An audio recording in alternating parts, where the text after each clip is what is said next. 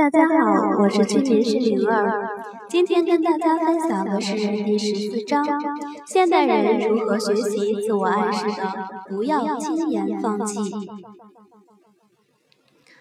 自我暗示达到成功，没有什么捷径可言。所有的行为学家都警告人们，不要沉醉于狂想和奇迹。许多人都是因此而失败的。他们放弃的很少，把自己搞得浑身酸痛、身心疲惫。他们走不完生活中这样一条虽然窄窄的，但是笔直的路，因为他们为彻底的。失眠和不停的考虑，付出了惨重的代价。进行自我暗示时，一定要警惕惰性的产生。每个人都有这样的体验，有时候成功和失败。就差那么一点点，没有明确的界限。其实暗示与自我暗示，就是成功与失败之间那一条淡淡的分界线。每个人都要防止自己一开始就放弃。你要知道自己到底想要什么。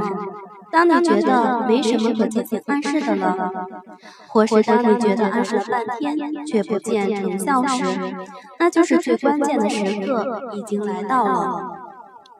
当你很失望，正准备放弃，这时是最要坚持的时候。你可能心里想要放弃，但千万不要这么做，一定要坚持住。过了这个关口，成功就是属于你的。潜意识被训练的时间越长，训练的越频繁，它的功效就越稳定、越明显。和锻炼身体没什么两样，也和钢琴家弹弹琴没什么两样。必须天天练习，才能保持那种熟练与敏捷。在很多慢性疾病的案例中，常常会出现病人对自我暗示的怀疑和破坏。病人不断的给自己负面的暗示，于是这种不健康的沮丧情绪几乎可以一直持续下去。他甚至会和每一个自己碰到的人说关于他病痛的事。每次和别人谈话之后，他的情况就变得更糟。于是他更加觉得病痛是无法削减的。在这样的自我假设下，病情只会加重，人体的自愈过程就会遭到难以克服的阻碍。这种阻碍甚至会把医生和护士的努力全部抵消掉。而且，这种沮丧、恐惧、不健康的想法对人体器官和功能的影响也是因人而异的。有的人。直接遭受危害，没有躲避的能力。有的人的身体则表现出更强的身体独立性，也就是身体对思想、情绪影响的敏感性降低了。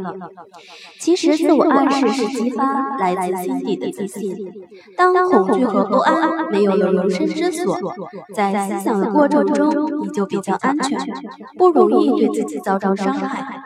那些没有偏见、思想开放的人，都可能通过对世间万物的理解来增强自己的信心。他们是从秩序、和谐、逻辑和科学的角度理解这一切的。自我暗示没有什么特别之处，它仅仅是你的我，让你的本能意识为你工作，做他该做的事，告诉你的本能意识该做些什么，就创造了成功的条件。请你大声对自己的本能意识说，就像对一个控制着你的身体的。外人一样，告诉他你希望他做什么，不要犹豫，以最大的热情去做吧，把命运置于你的掌握之中吧，充满热情的对你的本能意识说：“这里，本能意识，我要你为我服务。”我的胃啊，开始工作吧！我正喝着充足的水，将我体内的废物都带走吧，使我体内的循环恢复以往的平衡。